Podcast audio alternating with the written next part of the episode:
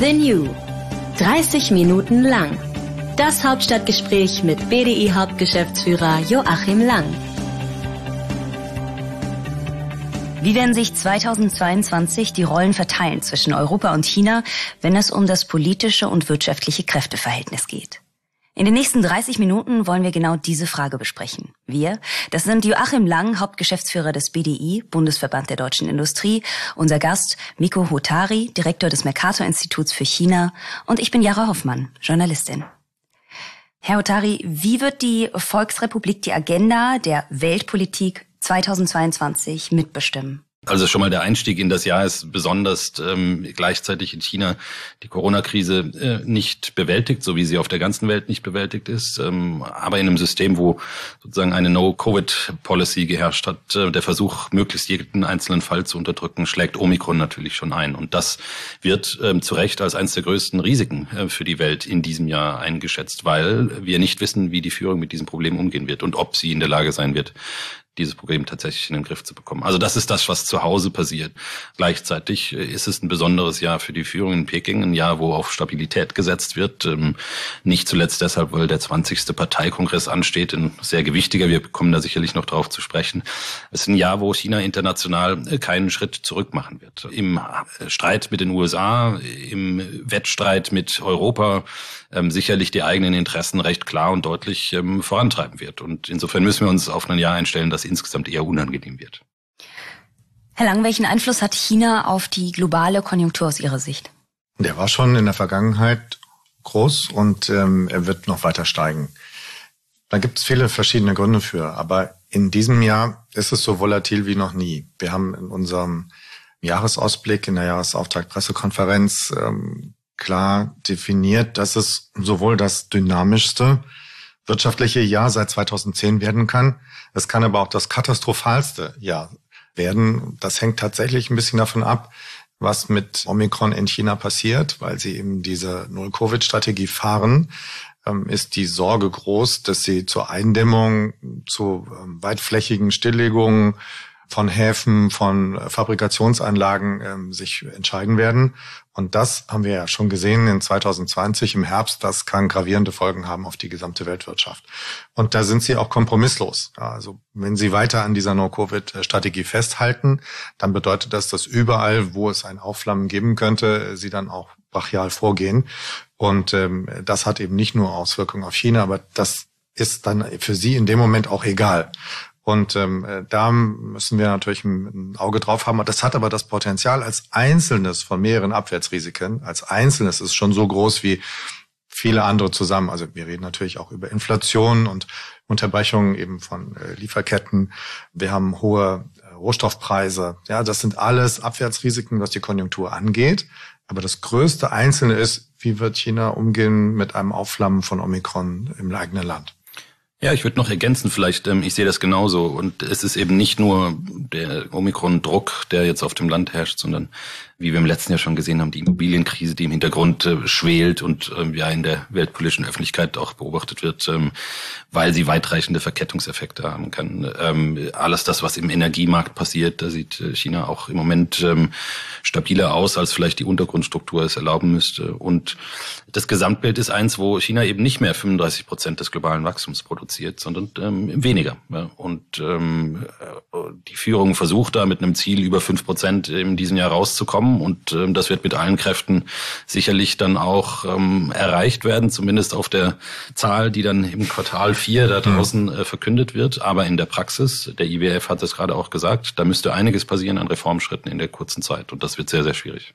Das ist ja schon ganz spannend. Ein sehr interessantes Jahr, aber irgendwie auch eins, was so ein bisschen beängstigend ist, ne, wenn man mal guckt, was so alles auf einen zukommen kann. Und einerseits, Herr Hotari, Sie hatten es ja gerade auch schon angesprochen, was wirklich, ich sag mal, unter der Oberfläche so ein bisschen brodelt. Wenn man aber von draußen, außen so oberflächlich draufschaut, denkt man immer noch, naja, Technologieentwicklung, Export, da sind die noch relativ stabil. In Ihrem Beitrag im Buch Die europäische Alternative schreiben Sie aber, dass 2022 das politisch prekärste Jahr für China seit einem Jahrzehnt sein wird. Wieso ist das so? Es ist erstmal eine prekäre Dekade, in der ganz klar zusammenkommt der wirtschaftspolitische Strukturwandelsdruck, den China einfach seit Jahren vor sich hinschiebt, ähm, gleichzeitig aber eine politische Transition stattfindet hin zu einem System, was noch viel zentralistischer zugeschrieben ist auf Xi Jinping. Wir wissen, dass der Staats- und Parteichef in diesem Jahr sozusagen außer der Reihe höchstwahrscheinlich sozusagen seine Macht äh, fortschreiben wird. Ähm, die exakten Details sind im Übrigen noch gar nicht klar. Das zeigt auch, ähm, wie viel Unsicherheit in so einem politischen System dann drin ist.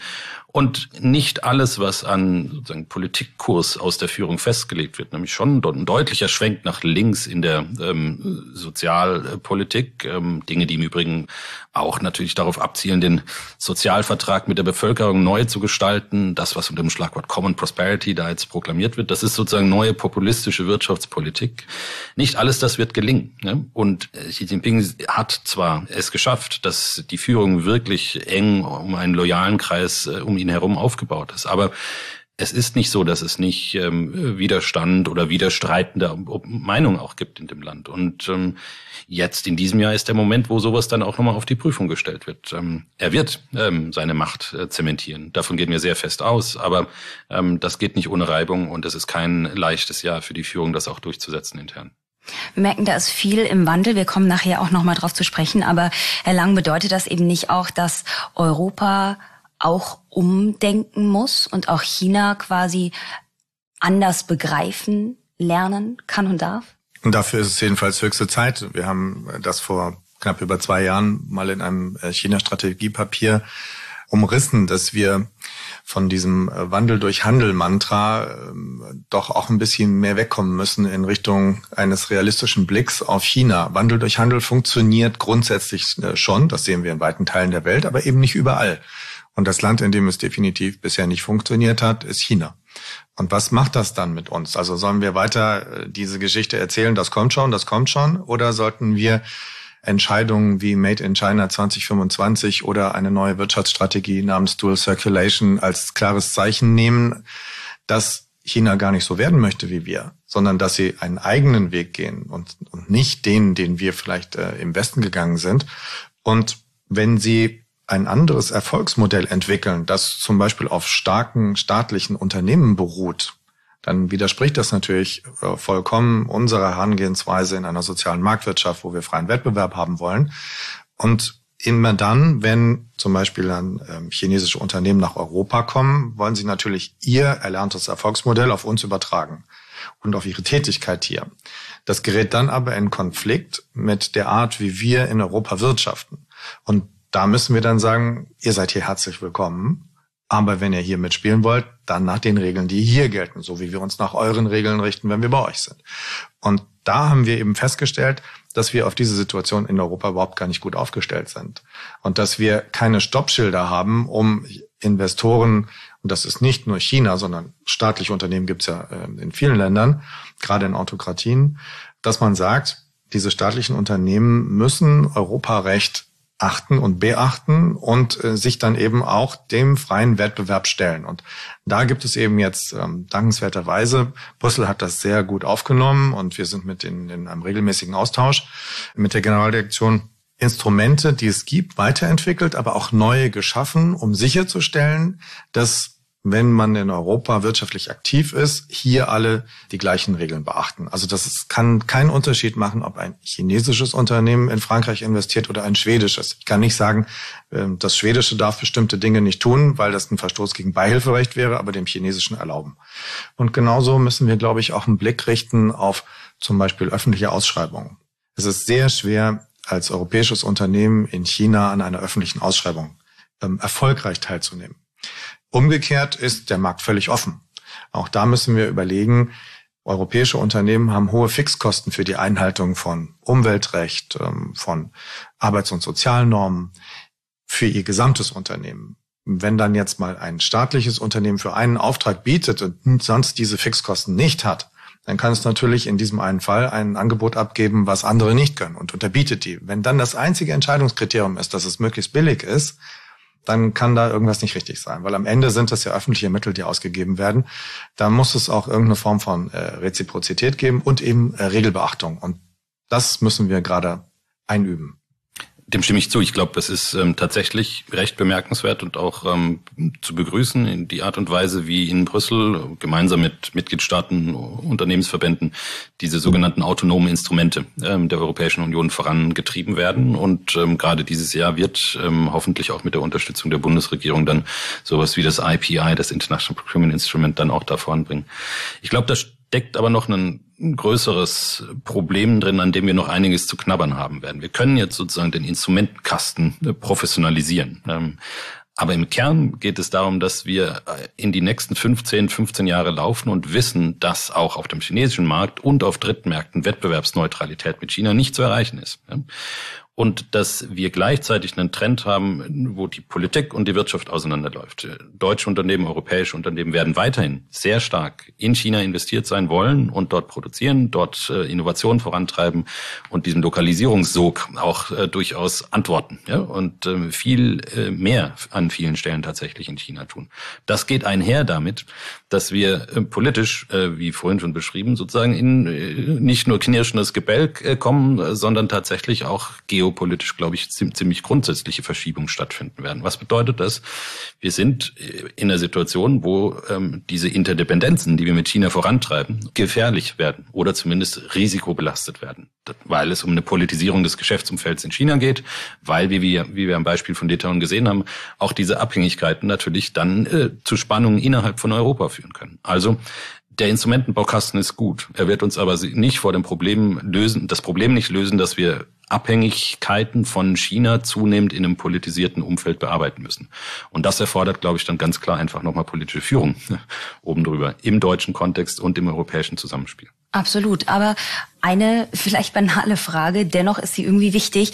Warum ist man da nicht schon früher drauf gekommen? Weil wir, glaube ich, nach dem Fall des Eisernen Vorhangs äh, sehr lange dem Ideal nachgehangen haben, dass wir jetzt in eine andere Welt kommen, in der wir alle super miteinander klarkommen, äh, dass es äh, immer weniger Interessenkonflikte gibt und dass wir doch alle im Grunde das Gleiche wollen, nämlich eine Welt, in der wir den Klimawandel gemeinsam in den Griff bekommen, in dem wir alle gemeinsam an Wohlstand arbeiten.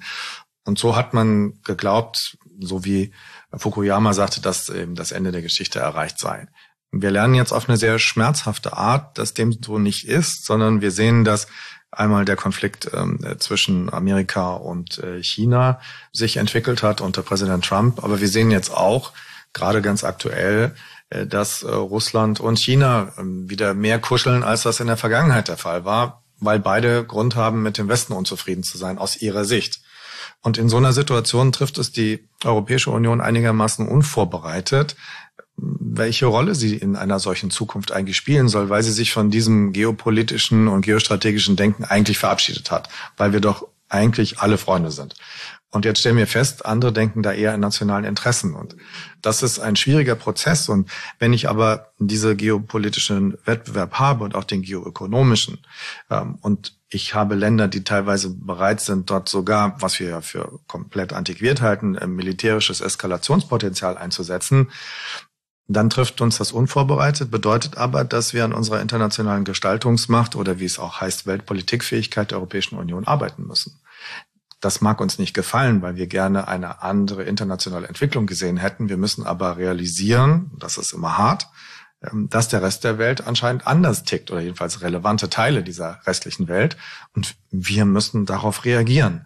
Und deshalb muss, und deshalb ist es richtig, was Frau von der Leyen gesagt hat, wir brauchen eine geopolitische Kommission die anders tickt und die sich Gedanken darüber macht, wie wir das Gewicht, das wir als Europa haben, das haben wir. Ja, wir haben sechs Prozent der Weltbevölkerung, aber wir haben 13 äh, Prozent an den weltweiten Exporten, wir haben 15 Prozent an der weltweiten Wirtschaftsentwicklung und wir haben 37 Prozent an den weltweiten Investitionen. Also wir sind eine geoökonomische Superpower, aber von äh, Geopolitik verstehen wir ziemlich wenig.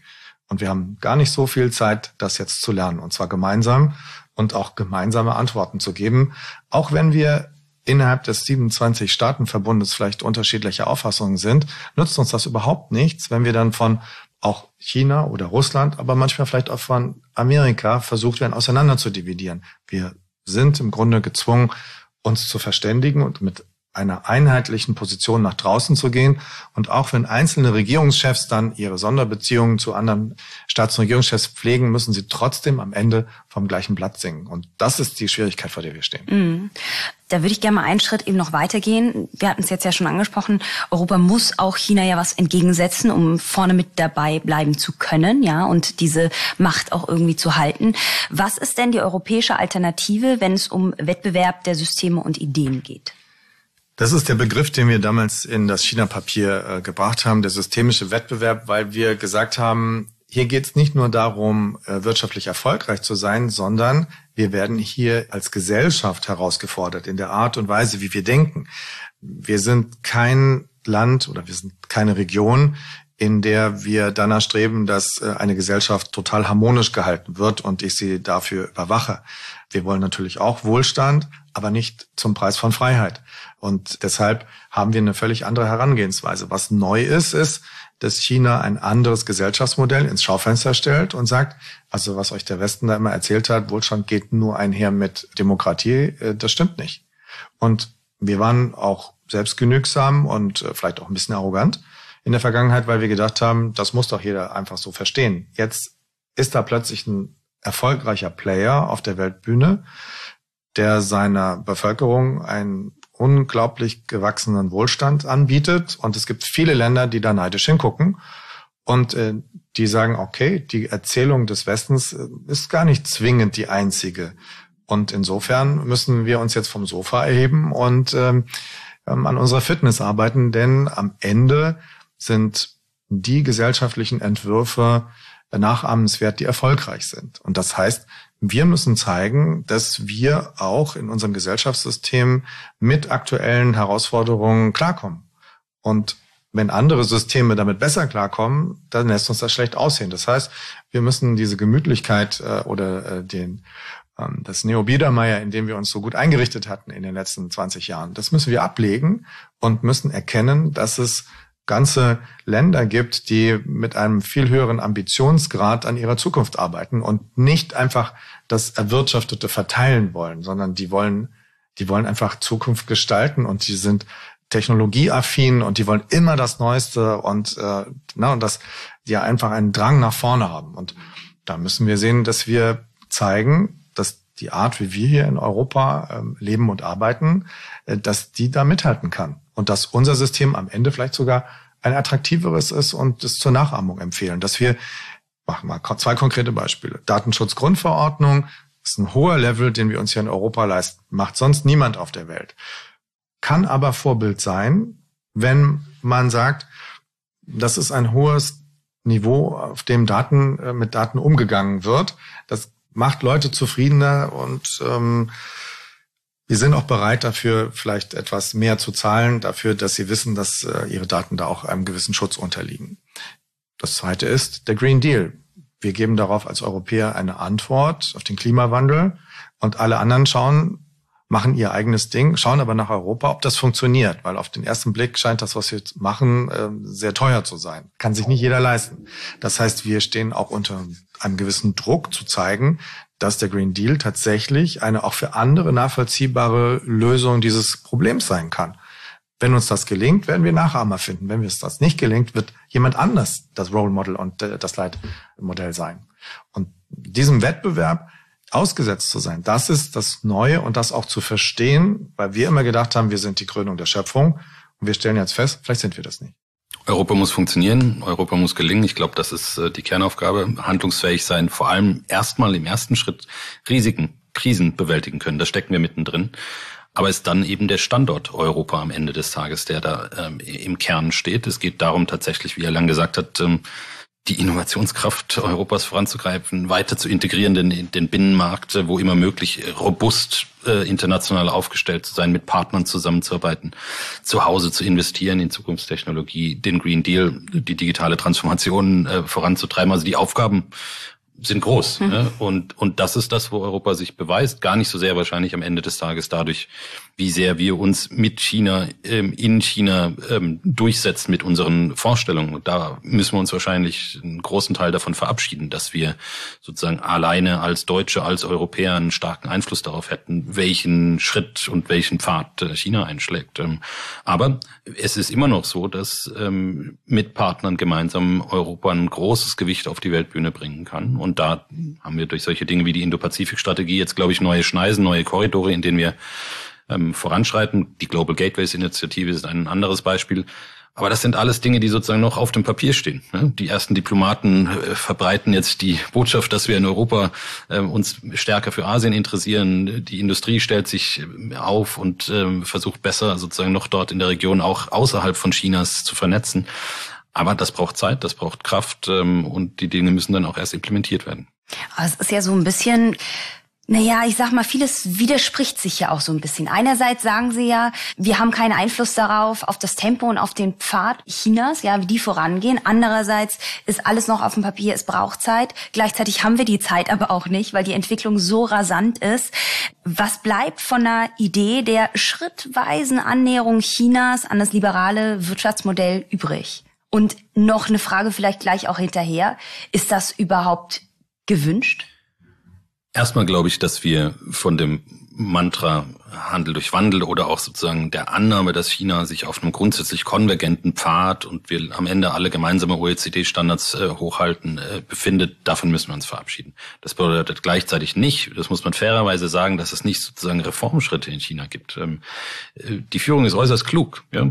In den äh, Bereichen, wo Wettbewerb gut ist für die Wirtschaftsentwicklung für China, wird sie gezielt Wettbewerb zulassen. Das sehen wir jeden Tag. Sehen wir im Finanzsektor jetzt gerade. Da wird der rote Teppich ausgerollt. Da, wo die deutsche Automobilindustrie gebraucht wird, um für Jobs zu sorgen, um den notwendigen Innovationsdruck ähm, dort intern zu generieren, wird sie mit einem roten Teppich begrüßt werden. Also äh, es gibt Öffnungsschritte, es gibt auch Reformschritte, um Dinge regelbasierter und sozusagen damit auch kontrollierbarer zu machen. China schreitet voran, in China wird viel Reform passieren, von der wir sagen, da gibt's Anklänge an das, was wir uns auch vorstellen als eine gute Marktregulierung. Ja?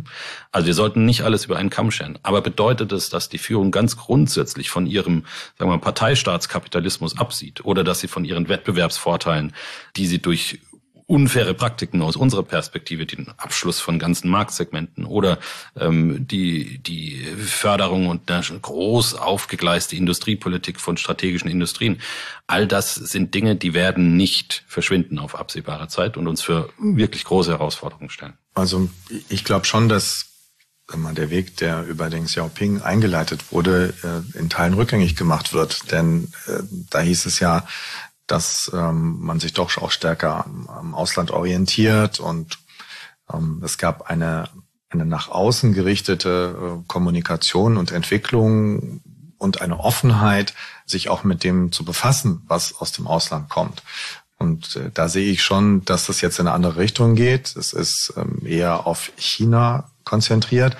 Auch ähm, bei den beim Dual Circulation ist ja dieser innere Kreislauf im Grunde so eine Idee wie unser europäischer Binnenmarkt.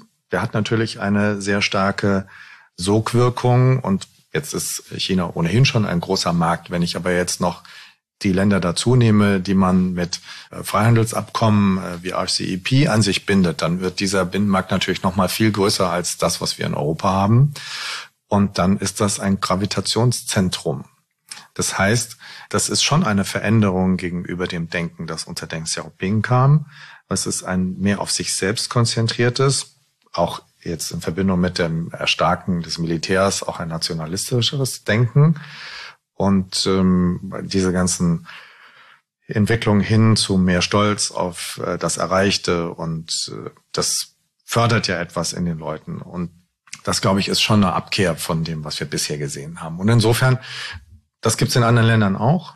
Aber mm, was, wenn China etwas macht, hat es einfach mehr Impact, weil es einfach ein so großes Land ist und weil es eben auch wirtschaftlich so stark ist. Das ändert nichts an der Tatsache, dass dieser ganze asiatische Raum natürlich aus der wirtschaftlichen Perspektive weiter an Attraktivität gewinnt. Einfach weil er ein so großer Nachfrager ist und weil es für jedes Unternehmen, das etwas produziert, attraktiv ist, in diesem Markt vorhanden zu sein. wie Herr Hutari beschrieben hat, begegnen wir aber immer größeren politischen Schwierigkeiten. Und deshalb, glaube ich, ist es äh, höchste Zeit, dass wir auf europäischer Ebene eine Plattform finden mit Asien insgesamt.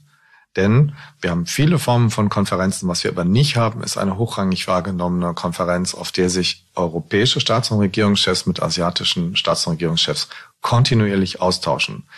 Da gab es immer wieder mal Versuche, sowas einzurichten. Das ist dann auf dritter Ebene in der Praxis äh, gemacht worden. Aber sagen wir mal, diese Selbstgenügsamkeit, die können wir uns gar nicht leisten, wenn wir uns diesen asiatischen Raum mit fünf Milliarden Menschen anschauen, ähm, verdient er auch die Aufmerksamkeit der europäischen Staats- und Regierungschefs und es es ist nötig, sich kontinuierlich mit diesen Ländern auszutauschen. Absolut. Und äh, gleichzeitig sehen wir aber eben auch, dass gerade so aktuelle Konflikte wie eben der Handelskonflikt und so das natürlich nochmal, ich sag mal, verschärfen oder eben schwieriger machen, da so eine gemeinsame Basis und Annäherung ja zu finden. Gleichzeitig muss man es aber auch. Also welche wirklich realistischen Ziele gibt es also, wie sich Europa und China ich will nicht mal sagen annähern, aber arrangieren vielleicht auch, weil das muss ja das Ziel sein. Erstmal geht es darum, die Kanäle offen zu halten. Und das ist im Moment gar nicht so trivial. Mhm. In Brüssel sitzen die Diplomaten und warten darauf, dass wir endlich unseren Gipfel bekommen mit den Chinesen in diesem Jahr, möglicherweise, der schon vielfach verschoben worden ist. Ähm, da steht einfach dann auch Europa äh, eher auf Rang drei, vier, fünf äh, der Liste der Prioritäten in Peking, wenn es darum geht, sozusagen, mit wem man sich international unterhalten muss. Also insofern diplomatische Kanäle, auch ein Austausch, auch wieder überhaupt eine produktive Agenda oder den Versuch, eine produktive Agenda äh, zu schnüren, hinzubekommen, braucht viel Energie. Ich glaube, zweitens, das Thema ist klar und wird immer genannt an der Stelle. Äh, es gibt eine globale Aufgabe, es gibt globale Herausforderungen, wo wir auch mit China zusammenarbeiten müssen. Und da steht jetzt schon auch ein Punkt an, wo Friktionen ähm, im Raum stehen. Bei der Frage, wie wir mit beispielsweise im Grenzausgleichsmechanismus umgehen, also der Frage, wie wir mit ähm, CO2-Emissionen in China umgehen, die dann sozusagen importiert nach Europa werden. Das ist eine riesige Herausforderung. Da haben wir ein Interesse daran, dass ein Emission Trading System in China funktioniert und wir darüber hin auch dahin kommen, dass da fairer Wettbewerb stattfindet zwischen Europa und China. Und also da gibt's eine Notwendigkeit zu sprechen. Das, man muss nicht davon ausgehen, dass der ideale Weg dafür die Lösung ist, dann tatsächlich sozusagen mit den Keulen gleich aufeinander einzuschlagen. Also es gibt genügend große Aufgaben, bei denen es notwendig ist, mit China zusammenzuarbeiten. Gleichzeitig uns allen bewusst auch, China ist eine regulatorische Macht heute. Ähm, China wird eigene Standards setzen, China wird eigene Regeln setzen. Und insofern ist es auch ein Wettbewerb um genau diese Frage, wer setzt internationale Regeln in der nächsten Dekade. Ich würde gerne zum Abschluss nochmal auf die Rolle Europas eingehen. Wir sehen ja gerade auch durch das WTO-Verfahren der EU gegen China, dass Europa jetzt nach einer Weile, sag ich mal, klare Position gefunden hat. Und es wird aber auch unter anderem natürlich aufgrund dessen in der kommenden Zeit auch viele Spannungen geben. Wie kann Europa die strategische Souveränität stärken und trotzdem klare Kante zeigen? Ich würde den WTO-Fall im Übrigen, der ist wichtig, dass er so schnell kam, also jetzt gegenüber im Kontext des Litauen-Problems, ähm, eher als einen notwendigen prinzipiellen Schritt einschätzen, als dass er konkret Dinge bewirkt wahrscheinlich. Der nächste Schritt dahinter ist, dass wir unsere, wie gesagt, autonomen Instrumente, das Anti-Coercion-Instrument ähm, voranbringen aber nochmal, ich glaube, da steckt was grundsätzlich dahinter. Wie machen wir in Europa eigentlich strategische Außenwirtschaftspolitik? Ja? Und in welcher Form denken wir über Economic Security und ökonomische Souveränität nach als Europäer? Und da haben wir bislang so eine Arbeitsteilung, wo äh, die Handelspolitik das eine macht ähm, und dann die Wettbewerbspolitik das andere und äh, dann wir gar nicht wissen, wer eigentlich sowas wie Global Gateways verantworten soll. Und aus unserer Perspektive braucht das einen deutlich integrierteren Ansatz, wo sozusagen die Frage industrielle Wettbewerbsfähigkeit der Zukunft ähm, im Vordergrund steht und ähm, da die Instrumente ineinander greifen. Das bedeutet dann vielleicht auch, dass es irgendwann mal einen Vizepräsident der Kommission braucht, der sozusagen strategische Außenwirtschaftspolitik macht und verantwortet. Also es gibt schon, es gibt einen Weg nach vorne, der hat was mit institutionellen Schritten zu Hause zu tun, aber es hat vor allem am Ende des Tages mit dem Willen der politischen Führung zu tun, sich tatsächlich europäisch in dem Feld aufzustellen und nicht seine eigenen kleinen nationalen Brötchen zu backen. Kann ich nur unterstreichen, denn Nationale Interessen sind wichtig, man muss sie kennen und muss sie definieren. Fällt nicht jedem leicht, äh, dahin zu kommen. Und dann muss man aber trotzdem sehen, dass man zu einem größeren Club gehört, nämlich der Europäischen Union, und dass wir als Europäische Union gemeinsam größere Chancen haben, bestimmte Interessen durchzusetzen, als wenn man das alleine macht. Und das gilt auch für das größte Land in der Europäischen Union, die Bundesrepublik Deutschland. Auch wir sind alleine zu klein, um bestimmte äh, Themen anzugehen. Und deshalb sehe ich einmal dieses institutionelle Defizit. Äh, in Brüssel ist dafür keiner richtig zuständig. Das ist schon schlecht, weil dann packen sie es nicht koordiniert an. Deshalb ist es wichtig, dass sich dieses Bewusstsein bildet, dass man das braucht weil einfach die Welt sich anders entwickelt. Es wird in Einflusssphären gedacht und es wird in äh, Technologieführerschaft gedacht, was Unternehmen übrigens auch machen. Ja, wenn ein Unternehmen marktführend ist, will es diese Marktführerschaft ja auch nicht freiwillig abgeben, sondern sie werden immer forschen und äh, viel Geld in die Hand nehmen, um vorne zu bleiben. Und andere werden versuchen, sie einzuholen. Und so ein bisschen mehr von diesem Denken muss man jetzt, glaube ich, auch in, in Politik übertragen und klar sehen, dass da ein Wettbewerb ist und dass international offenbar andere Spielregeln gelten als die, die wir uns in Europa geben. Darauf kann man ja nicht mit Rückzug reagieren und sagen, dann bleiben wir einfach nur in unserem Garten und ziehen uns aus der Weltpolitik zurück. Das Gegenteil muss der Fall sein. Ich muss weiter das, was ich für richtig halte, bei uns machen, aber auch gleichzeitig versuchen durchzusetzen, dass möglichst viel von dem, was wir für richtig halten, auch international gilt. Denn ich kann natürlich die Regeln, die für Europa gelten, versuchen in Europa durchzusetzen. Das ist jetzt das Erste, was die Europäische Union macht. Das Zweite ist, dass wir versuchen, ähm, die Regeln, die wir haben, international bekannt zu machen und über Freihandelsabkommen Länder, mit denen wir in Kontakt treten, darauf sich zu verständigen, dass die für uns in dieser Gruppe jetzt gelten sollen. Aber de facto ist der internationale Markt einfach offen und der Stärkere setzt sich durch. Und und da müssen wir einfach zeigen, dass wir auch stark sind. Und das sind wir wirtschaftlich. Aber wenn ich Regeln setzen will, muss ich auch politisch stark sein. Und die politische Stärke Europas korrespondiert eben noch nicht mit ihrer wirtschaftlichen Stärke. Und daran muss Brüssel arbeiten, inhaltlich, aber, wie Taris auch sagte, institutionell. Ich brauche jemanden, der diese Aufgabe hat und dann auch wahrnimmt. Und ich brauche auch ein Verständnis der Staats- und Regierungschefs, dass das erforderlich ist. Vielen Dank. Also wir blicken auf eine, ich würde sagen, spannungsgeladene und gleichzeitig spannende Zeit, die aber vor allem auch eine große Chance dahingehend birgt, dass Europa sich nicht nur vielleicht auch in einer neuen Position stärkt, sondern eben auch diese Rolle ganz klar äh, leben und erleben kann und darf. Ganz lieben Dank an Sie beide. Wer noch mal ein bisschen tiefer gehen möchte, dem sei hier an dieser Stelle noch einmal das Buch empfohlen, die europäische Alternative, unser Weg in Zeiten des globalen Umbruchs. Ich freue mich, wenn Sie das nächste Mal wieder dabei sind und sage Tschüss und bis dann. Dankeschön. Das war 30 Minuten lang. Das Hauptstadtgespräch mit BDI Hauptgeschäftsführer Joachim Lang. Sie möchten keines unserer Gespräche verpassen? Dann abonnieren Sie jetzt unseren Podcast-Channel The New auf Spotify, Apple Podcasts und allen gängigen Podcast-Plattformen.